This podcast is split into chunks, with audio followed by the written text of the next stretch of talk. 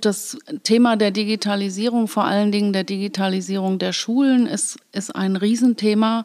Wir wollen also vor allen Dingen auch uns dafür einsetzen, dass die Digitalisierung tatsächlich auch im, in der Fläche funktioniert.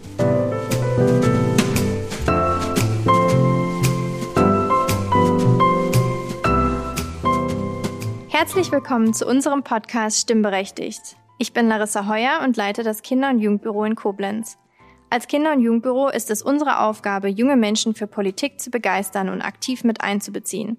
Dazu gehören im Superwahljahr 2021 vor allem Erstwählerinnen und alle die, die es mal werden wollen. Aber was ist das eigentlich Politik? Und wer sind die Menschen, die sich Politikerinnen nennen und die Politik machen? Um das zu beantworten, haben wir heute wieder eine der Kandidatinnen für die Landtagswahl in Rheinland-Pfalz zu Gast. Kirsten Hofmann von der noch super neuen Partei Volt. Schön, dass du heute da bist. Wir freuen uns sehr. Ja, vielen Dank für die Einladung. Dann geht es jetzt direkt ans Eingemachte. Bist du eigentlich waschechte Kobler Koblenzerin? Du hast ja auch lange Zeit im Ausland gelebt, oder? Ja, also ich bin Koblenzer Schengel kann man ja eigentlich nur werden, äh, wenn man hier tatsächlich geboren ist. Das bin ich nicht. Ich bin in Bad Nauheim geboren, im, in Hessen. Und meine Eltern sind hier ganz früh nach Koblenz gekommen. Da war ich gerade vier Monate alt. Also so halberwegs ein echter Koblenzer. Schengel bin ich dann schon, ja.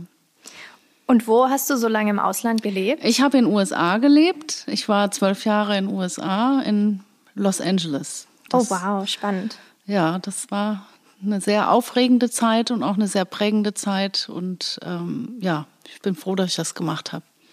Das glaube ich. Man muss ja jetzt auch mal anerkennen, dass du noch arbeitest und wir hier jetzt ganz schön spät noch zusammensitzen. Was machst du denn so beruflich, außer natürlich Politikerin sein und wie bekommst du das alles hin? Ja, gut. Also ich ähm, habe flexible Arbeitszeiten. Das ist ein großes Glück. Ähm, ich bin in der Verwaltung tätig und bin jetzt auch im Homeoffice. Ich kann mir also meine Zeiten relativ frei einteilen. Da bin ich schon privilegiert. Das ist schon so. Ich weiß das auch sehr zu schätzen. Äh, ich arbeite im Bereich der Organisation und ähm, bin ja von Haus aus Betriebswirtin und äh, man kann da in ganz vielen verschiedenen Bereichen äh, auch tätig sein. Also alles Mögliche von der Anzahl der Stellen, die gebraucht werden, bis hin zu Dienstleistungen, die wir als Verwaltung anbieten. Wir organisieren Ämter. Also es ist hochspannend. Alles, was mit dem Leben zu tun hat, von A bis Z, findet ja auch in der Kommunalverwaltung statt. Das ist also eine sehr spannende Arbeit. Ja, auf jeden Fall. Aber wie bist du denn dann zur Politik gekommen? Ja, das ist äh, eigentlich eine Geschichte, die schon sehr lange in mir arbeitet. Als ich in USA gelebt habe, war ich ja nur ähm, sozusagen ein Alien, das äh, ein Legal Alien, so heißen die Leute dort. Also ich war legal ähm, dort im Aufenthalt, durfte auch arbeiten, durfte auch Steuern zahlen, aber ich durfte nicht wählen. Und das hat mich immer ziemlich gestört. Und ähm, als ich dann nach Deutschland zurückgekommen bin und ähm, ein paar Jahre später in die Kommunalverwaltung gewechselt bin, da wollte ich mich nicht in einer politischen Partei engagieren, weil mir meine Unabhängigkeit in der Arbeit, in der ich drin bin, auch sehr, sehr wichtig war, weil ich ja für letztendlich für einen Oberbürgermeister und auch dann letztendlich auch für einen Stadtrat arbeite. Und da ist, ist es mir wichtig gewesen, immer neutral zu bleiben. Aber ich wollte schon immer politisch aktiv werden und ja, Volt hat mich halt fasziniert. Okay, das kann ich verstehen, weil mir ging es die letzten Jahre auch so. Ich habe in Südafrika gelebt und gearbeitet und durfte auch nicht wählen. Ich kann das verstehen. Bevor wir dann jetzt zu deinen konkreten Zielen und Wünschen für die Legislaturperiode kommen, muss man ja noch erwähnen, dass du ja keine Direktkandidatin bist. Das heißt, man kann für dich nur mit der Zweitstimme wählen.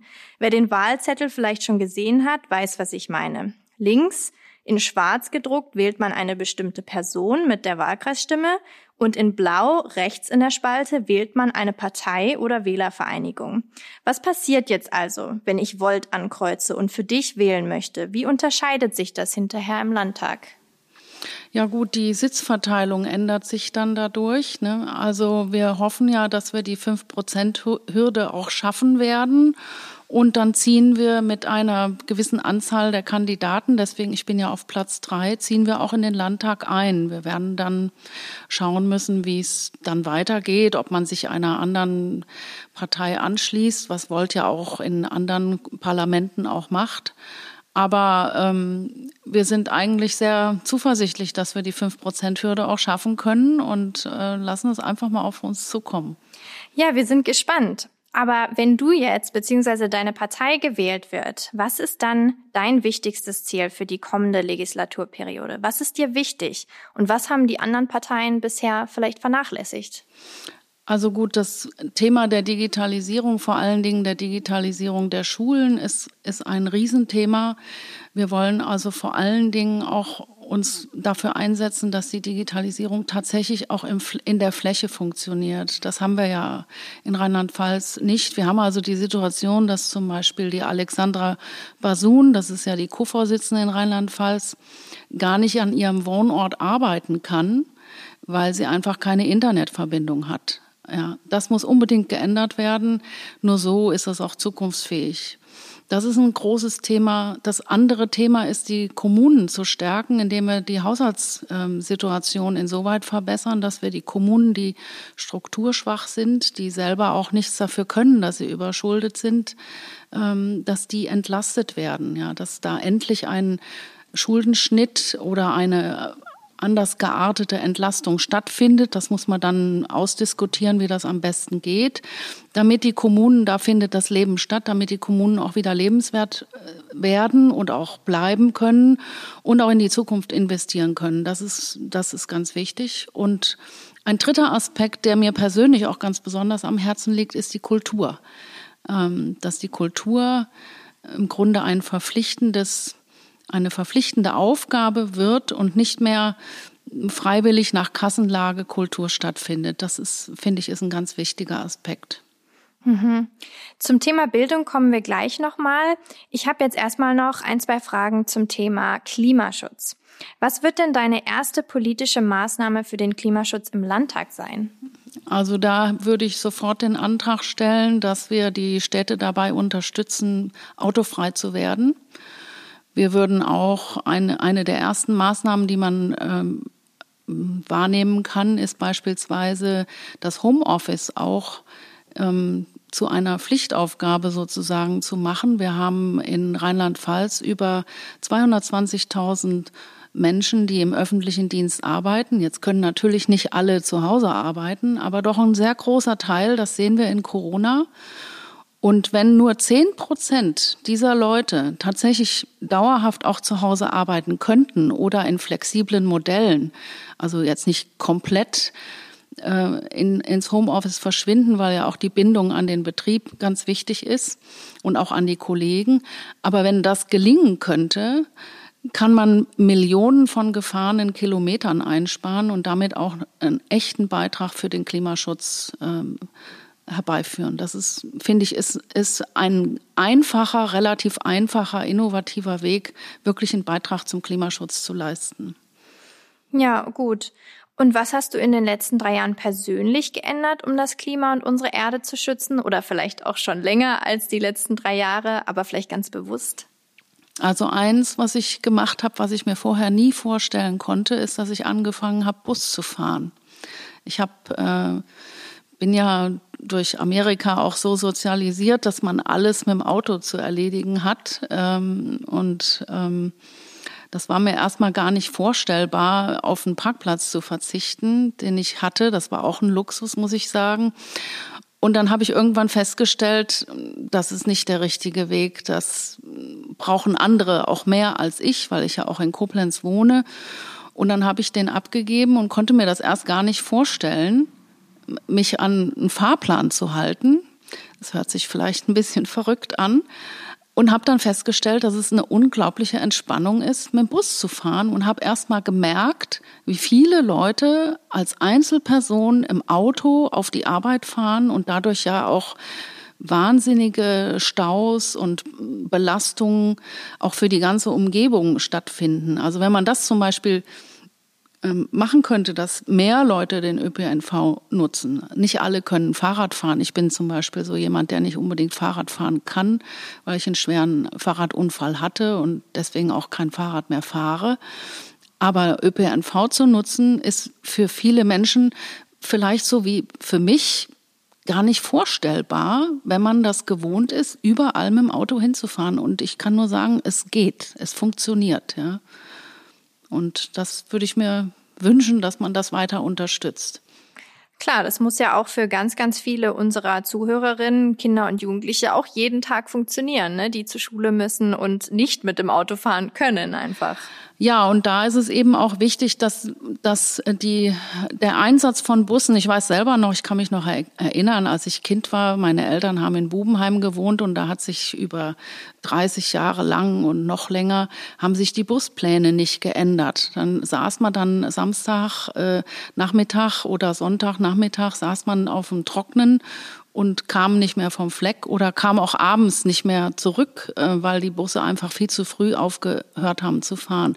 Man kann also sehr viel im ÖPNV machen, damit die jungen Leute auch mobil bleiben und auch nicht unbedingt mit 18 dann auch auf ein Auto umsteigen. Ja, das ist schon so. so ja. Zu meiner Zeit hatten wir allerdings kein Geld, auf ein Auto umzusteigen. Du hast ja erzählt, dass du eigentlich schon sehr, sehr lange und auch schon recht früh politisch interessiert warst, auch wenn es jetzt nicht innerhalb einer Partei war. Aber wie stehst du denn dann zu einem Wahlrecht ab 16? Das ist Teil von unserem Programm. Also wir sehen also auch in der Diskussion mit jungen Leuten, wir haben ja sehr, sehr viele junge Leute bei uns in der Partei und wir sind ja auch eine Bewegung. Wir sind nicht nur eine Partei, sondern eine Bewegung. Das unterscheidet uns auch. Das heißt, jeder, der mitmachen will, kann das auch und zwar in dem Rahmen, wie er möchte oder wie sie möchte. Ähm, also man kann Volontier sein, man kann sich beteiligen. Und in diesen Diskussionen habe ich festgestellt, und das haben wir überhaupt festgestellt, dass unfassbar viele junge Leute eigentlich politisch interessiert sind, aber eigentlich keinen Bock haben, in einer Partei irgendwie mitzumachen und dann äh, den drögen Ortsverein und dann irgendwie ähm, ja in Strukturen festgebunden zu werden, die einfach auch ein Stück weit aus der Zeit gefallen sind. Hm. Jetzt gehört zu einem Wahlrecht ab 16 natürlich auch politische Bildung als Grundlage irgendwie zu einem Demokratieverständnis dazu. Aber ganz viele Kinder werden ja auch auf dem Weg, bis sie erst einmal 16 sind, schon zurückgelassen. Dazu gehört nicht nur Kinderarmut im Elternhaus, sondern auch, dass vor allem in Rheinland-Pfalz ganz viele Minderjährige obdachlos sind. Wie erklärst du dir das und was würdest du dagegen unternehmen? Also die Obdachlosigkeit macht uns auch äh, ziemlich zu schaffen. Und für mich persönlich, ich bin ja selber Mutter, meine Tochter ist zwar schon 32, ähm, ich habe die Obdachlosigkeit auch in den USA erlebt und wir sind in einer Entwicklung, die in diese Richtung geht. Alles, was in den USA äh, stattgefunden hat oder auch stattfindet, kommt mit einer gewissen Zeitverzögerung auch in Deutschland an. Das ist ähm, doch sehr bedenklich. Und die äh, Kinderarmut gerade in Rheinland-Pfalz oder die Armut in Rheinland-Pfalz ganz generell ist für meine Begriffe einfach viel zu hoch. Und da hat sich auch viel zu wenig geändert in den letzten Jahren, ja.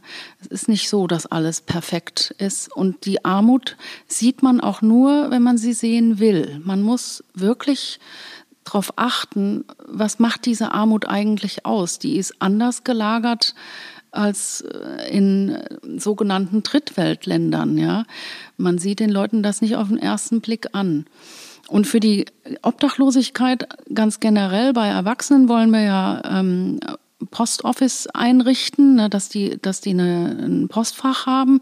Und bei Kindern kommt es darauf an, dass wir einfach auch die Ausstattung der Eltern und auch der Kinder mit finanziellen Mitteln, wenn sie hilfsbedürftig sind, dass das einfach verbessert wird, ja, damit man gar nicht erst in die Obdachlosigkeit kommt. Und was ganz wichtig ist, wir haben in Rheinland-Pfalz den sozialen Wohnungsbau, wie in vielen anderen Bundesländern auch, eigentlich komplett ausgehöhlt. Und wir verlieren in den nächsten fünf bis sieben Jahren weitere Zehntausende von Sozialwohnungen. Das heißt, die Gefahr, dann obdachlos zu werden, wenn diese Wohnungen einfach nicht mehr verfügbar sind, die ist relativ groß und die wird auch immer größer. Deswegen wollen wir, dass wir der, dass der soziale Wohnungsbau in Rheinland-Pfalz wieder Landessache wird und in den Kommunen entsprechend unterstützt wird. Das muss sich unbedingt umkehren. Ja. Sonst ist die Gefahr groß, dass dieser negative Trend der Obdachlosigkeit von Erwachsenen, aber auch Kindern und Jugendlichen weitergeht. Und wir haben es in Amerika, können wir es sehen, da braucht man eigentlich gar nicht weit zu gucken das ist unvorstellbar, was das für Auswirkungen hat auf das ganze Leben, dass die Kinder dann im Grunde ihr ganzes Leben lang hinten runterfallen, ja. Wofür sie ja nichts können, ja. Mhm. Im Übrigen auch die erwachsenen Obdachlosen, ja, die können auch oft nichts dafür, ja. Das ist auch so eine Haltung, dass man selber schuld sei, in Armut zu leben. Das ist in den meisten Fällen gar nicht der Fall, ja. Oft ist die Obdachlosigkeit eben auch aufgrund von Erkrankungen findet die statt, ja, dass man einfach den Anschluss verliert oder ähm, psychische Erkrankungen hat, die nicht richtig behandelt werden, weil einfach nicht genug Plätze mhm. da sind und so weiter. Ja. Also das Problem ist erkannt, aber noch lange nicht gebannt. Abgesehen jetzt von, vom sozialen Wohnungsbau, wäre denn eine Alternative auch ein bedingungsloses Grundeinkommen? Ja, wir haben in unserem Programm sogar fest verankert, dass wir eine Pilotkommune in Rheinland-Pfalz aussuchen wollen, wenn wir im Landtag sind, dass wir äh, das entsprechend strukturieren, dass man beispielsweise, ich sage jetzt einfach mal Pirmasens nimmt und im gesamten Stadtgebiet das Grundeinkommen einführt und dann wissenschaftlich begleitet die Auswirkungen entsprechend ähm, prüft und da auch die entsprechenden Erkenntnisse gewinnt, wie das auch in die Fläche gebracht werden könnte. Dann eins ist klar, ähm, die Digitalisierung und alles, was mit diesem Wechsel in der Wirtschaft zu tun hat, wird dazu führen, dass man andere Formen der Grundsicherung auch braucht. Die anderen Parteien haben das ja auch zum Teil schon erkannt. Und das Grundeinkommen ist ja lange auch schon erprobt, auch in Finnland beispielsweise. Dann hat man das in Finnland wieder aufgegeben, als dann eine eher ja, konservative Regierung wieder an die Macht kam. Ähm, sowas darf natürlich nicht passieren, dass man das mal vier Jahre lang einführt und dann im fünften Jahr ist es auf einmal wieder vorbei. Also die positiven Effekte sind wissenschaftlich schon weitgehend ähm, erforscht. Das Wichtigste ist aber eigentlich die Haltung, was für ein Menschenbild habe ich eigentlich? Ja? Habe ich das Menschenbild, das den Leuten quasi in Almosen ähm, zugeteilt wird, dass die aus lauter Faulheit dann nicht mehr arbeiten gehen und umsonst irgendwas zugesteckt kriegen von anderen Steuerzahlern? Oder habe ich das Menschenbild, dass grundsätzlich jeder das Existenzrecht hat, egal wie der ausgestattet ist. Denn nicht alle Menschen können studieren, nicht alle Menschen können äh, am Berufsleben teilnehmen. Es gibt ganz viele Lebensentwürfe, wo auch gerade bei jungen Menschen, Kinder, äh, die größte Schwierigkeiten haben, den Anschluss zu finden. Und da wollen wir im Übrigen auch dafür sorgen, dass Beispielsweise, wenn, wenn jemand in einer Hartz-IV-Familie lebt, wofür er ja auch nichts kann, und hinzuverdient, da ist es ja jetzt so, dass alles eingekassiert wird. Also auch die, die Motivation, sich dann besonders anzustrengen, die wird ja im Grunde unterbunden. Ne? Denn, denn ich arbeite ja dann praktisch für nichts. Und das kann nicht sein, ja. Und das wollen wir auf jeden Fall ändern. Ja, vielleicht muss ich dann noch für das Pilotprojekt umziehen. Ja. Kommen wir nochmal zurück zur Bildung. Bildung ist ja nun Ländersache. Aber was hältst du eigentlich davon? Ist das ein veraltetes Konzept oder ist das gut so? Also einmal ist diese föderale Struktur schon richtig, die ist auch gut, ja, die sollte man auch erhalten. Wir haben ja auch da eine sehr schwierige Geschichte, wenn man so 80 Jahre zurückgeht. Ja, da wurden die Ministerpräsidenten wurden abgeschafft und so weiter. Ja, ähm, also die föderale Struktur ist was richtig originär äh, Deutsches. Ja, also in unserer Geschichte hat das auch immer super funktioniert, weil die regionalen Besonderheiten deswegen auch überleben konnten. Und deswegen haben wir zum Beispiel auch so eine wahnsinnig tolle Kulturlandschaft, weil es überall Theater gibt, weil es überall die Herzogtümer und die Fürstentümer und die Grafen gab, die sich dann äh, was gebaut haben. In der Bildung ist es heutzutage, nach meinem Dafürhalten, überholt es kann im Grunde nicht sein, dass wir mit nur, ich sage jetzt mal nur 80 Millionen Einwohner und einem Land, was man in acht Stunden durchfahren kann von oben nach unten, dass es da 16 verschiedene Ministerien gibt, die sich alle untereinander irgendwie abstimmen sollen. Und wenn dann ein Elternteil umzieht, äh, ist ja der berühmte Fall von Bayern nach Niedersachsen oder nach Berlin, dass es dann Riesenprobleme gibt für die Kinder, überhaupt den Anschluss zu gewinnen, beziehungsweise auch die Vergleichbarkeit der Abschlüsse bis vor kurzem oder auch zum Teil immer noch gar nicht gegeben ist. Ja, also alle, die in den alten äh, Strukturen noch ihren Abschluss gemacht haben, die haben genau dieses Problem der Vergleichbarkeit. Ja. Und die haben ja diesen Abschluss dann lebenslang. Ja, das ist also auch äh, ein gewisses Handicap. Ja. Und es gehört eigentlich in die heutige Zeit, dass es standardisierte äh, Bildungsabschlüsse gibt, und zwar auf allen Ebenen. Man hat das ja mit dem Bachelor gemacht, aber es, es muss in, in Deutschland meiner Meinung nach eine Reform ähm, der Zuständigkeiten der Kultusminister geben. Das würde ich schon begrüßen, ja. Beziehungsweise das sehen wir in Volt auch so. Also den Föderalismus nicht abschaffen, aber äh, einheitliche Standards schaffen, die dann in den einzelnen Bundesländern umgesetzt werden. Das wäre so der richtige Weg. Gut, dann äh, zum Abschluss, bevor es zu unserem Fragenzylinder äh, geht. Gesetzt den Fall, man dürfte nicht für die eigene Partei wählen. Welche Partei würdest du dann wählen? Und das ist natürlich jetzt super interessant, da du dich ja sowieso nicht direkt mit der Erststimme wählen kannst. Ja, das stimmt. Ich habe auch schon gewählt. Und äh, ja, da habe ich, ähm, eigentlich gilt ja das Wahlgeheimnis, ne? Darauf kannst du dich auch berufen, natürlich.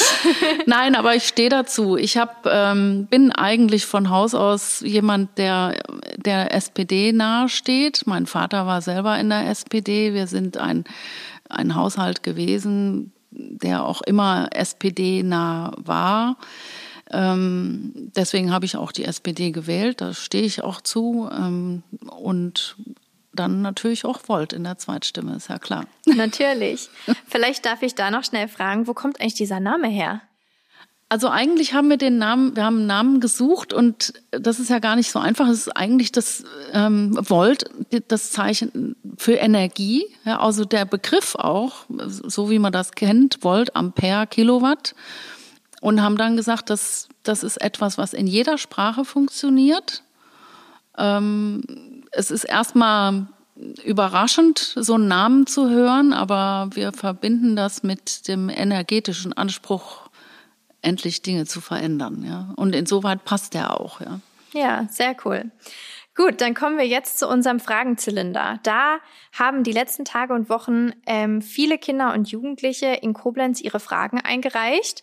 Und da darfst du jetzt zwei ziehen und ganz spontan beantworten.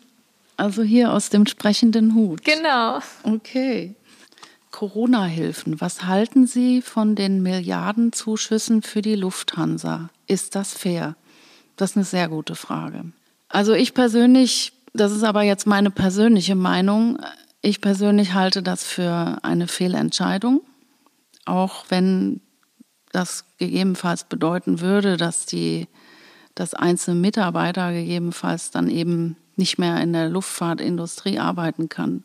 Ich persönlich bin davon überzeugt, dass wir die Art und Weise, wie wir geflogen sind in den letzten Jahren, wie sich das entwickelt hat, dass wir das nicht mehr so weitermachen können. Also es waren, glaube ich, ich weiß nicht genau, ob es vier Millionen, nee, es müssen vier, ich weiß nicht genau, vier oder Millionen oder Milliarden Menschen, ich weiß gar nicht mehr, ich habe es irgendwo gelesen, äh, die quasi jedes Jahr in der Luft sind. Es müssen wahrscheinlich Milliarden gewesen sein.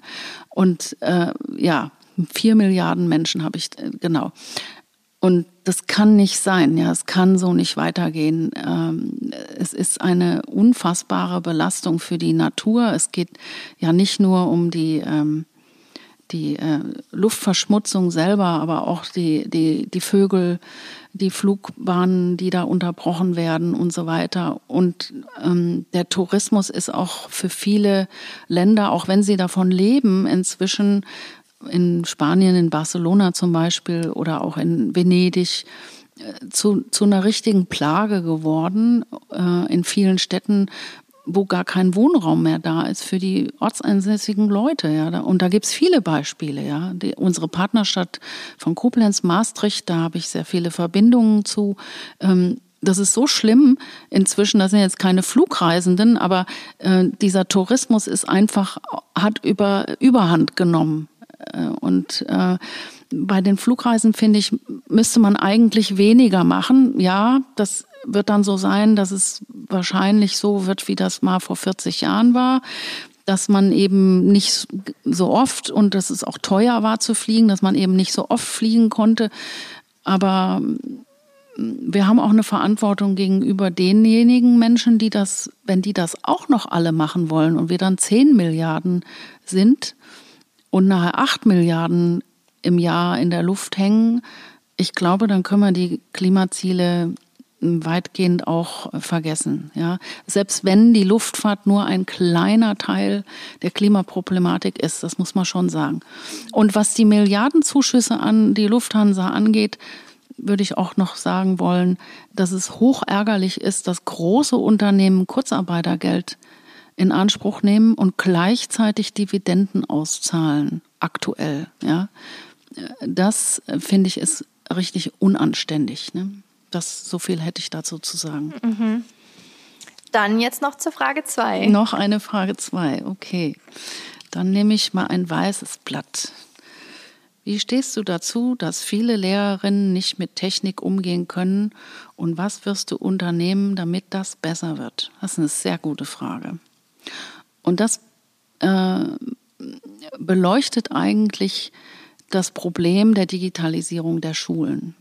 Es reicht nämlich nicht, jede Menge PCs zu kaufen und die dann quasi in die Fläche zu geben. Und dann können die Lehrer oder müssen die Lehrer zum Teil ja ähm, alleine zusehen, wie sie klarkommen. Die Jüngeren kommen damit klar, die Älteren kommen damit überhaupt nicht klar. Jetzt bin ich selber älter, ich komme damit klar, aber es gibt viele, die, die wollen auch nicht. Ja. Und ähm, was wirklich fehlt, ist ein Konzept, das zum Beispiel eigene Kräfte, also Fachadministratoren in den Schulen eingestellt werden oder freigestellt werden, weil die Lehrer müssen es jetzt aus ihren Stundendeputaten äh, sozusagen abzwacken, wenn die Schulen nicht groß genug sind. Das ist auch nicht der richtige Weg. Man kann das nicht von den Lehrern sozusagen noch nebenher erwarten, ja, sondern es müsste dann im Land Rheinland-Pfalz gesagt werden, ja, wir wollen die Digitalisierung der Schulung, ja, wir bauen die Infrastruktur, ja, wir machen auch die Konzepte für die einzelnen Schularten und ja, wir stellen auch das Personal zur Verfügung, damit das tatsächlich auch gemacht werden kann. Digitalisierung gibt es nicht zum Nulltarif. Und es reicht nicht, die Technik hinzustellen, ja, und dann zu schauen, dass da jeder irgendwie mit klarkommt. Es muss sogar noch weiter gedacht werden, dass zum Beispiel, da gibt es auch die Initiative der Caritas, soweit ich mich erinnere, dass man zum Beispiel sagt, ähm, wir stellen auch den, den jungen Leuten, die jetzt äh, per ja, Zufall eigentlich in, in einer einkommensschwachen Familie leben oder, oder auch in einer Hartz-IV-Familie leben, ja, können die ja auch nichts für. Wir stellen den Internetanschluss zur Verfügung, ja. Internetanschluss, ich weiß gar nicht genau, was wir zahlen momentan, äh, 30, 40 Euro oder 50 Euro. Das ist in Deutschland auch extrem teuer. Ja, das müsste eigentlich günstiger werden. Ja, äh, das muss aber dann den jungen Menschen zur Verfügung gestellt werden. Und bei der Lehrerausbildung muss auch die IT-Kompetenz in den Vordergrund gerückt werden. Da müssen, müssen mehr Angebote gemacht werden und es muss auch verpflichtend gemacht werden. Es kann nicht äh, jemand überlassen bleiben, ob er dazu Lust hat oder nicht. Ne? Das wäre so meine Vorstellung. Da stimmen dir bestimmt ganz viele unserer Zuhörerinnen auch zu. Gut, dann kommen wir jetzt zu unserer letzten Entweder-Oder-Fragerunde. Ganz einfach, sich für eine Sache entscheiden und es geht direkt los. Frühaufsteherin oder Langschläferin? Langschläfer. Gendern, ja oder nein? Ja, ich weiß nicht so genau, was die richtige Antwort ist. Ja, ich weiß nicht so genau. Ich bin da noch am Überlegen, was die richtige Antwort ist. Okay. Kaffee oder Tee? Beides. Auto oder Zug? Zug. Film oder Buch? Beides. Winter oder Sommer? Äh, Winter. Jeans oder Jogginghose? Weder noch. Katze oder Hund? Katze. Bestellen oder selbst kochen? Selbst kochen. Tagesschau oder Heute-Journal? Ähm, Tagesschau. Vegetarierin oder Fleischesserin? So halb vegetarisch. Ich lebe, versuche ähm, nach der Benediktinerregel zu leben, die ich kennengelernt habe. Die ist ganz interessant. Ostsee oder Nordsee? Ostsee. Aldi oder Lidl? Weder noch. Radio oder Fernsehen? Ähm, doch schon eher Fernsehen. Botox oder Falten? Falten. Snickers oder Milky Way? Auch nicht. Birkenstock oder Turnschuhe? Weder noch. Kekse oder Kuchen? Kuchen. Idealistin oder Realistin? Idealistin am Anfang und Realistin dann in der Notgedrungenheit. Aber Idealismus muss man sich bewahren, sonst kann man keine Politik machen. Arbeitsplätze oder Artenschutz? Das muss man miteinander verbinden. Hotel oder Ferienwohnung? Ferienwohnung. Schoko oder Vanillepudding? Mag ich beides nicht. Tattoo oder Piercing? Naja, dafür bin ich zu alt. Das, äh, das würde ich selber bei mir nicht machen. Kommt mir bekannt vor. ähm, Butter oder Margarine? Butter. Netflix oder Amazon? Äh, wenn dann Netflix. Habe ich aber auch schon abbestellt, ja. Graffitis, Kunst oder Schmiererei? Kunst. Duschen oder Baden? Duschen. McDonald's oder Burger King? Weder noch. Müll rausbringen oder lieber abwaschen? Äh, lieber abwaschen.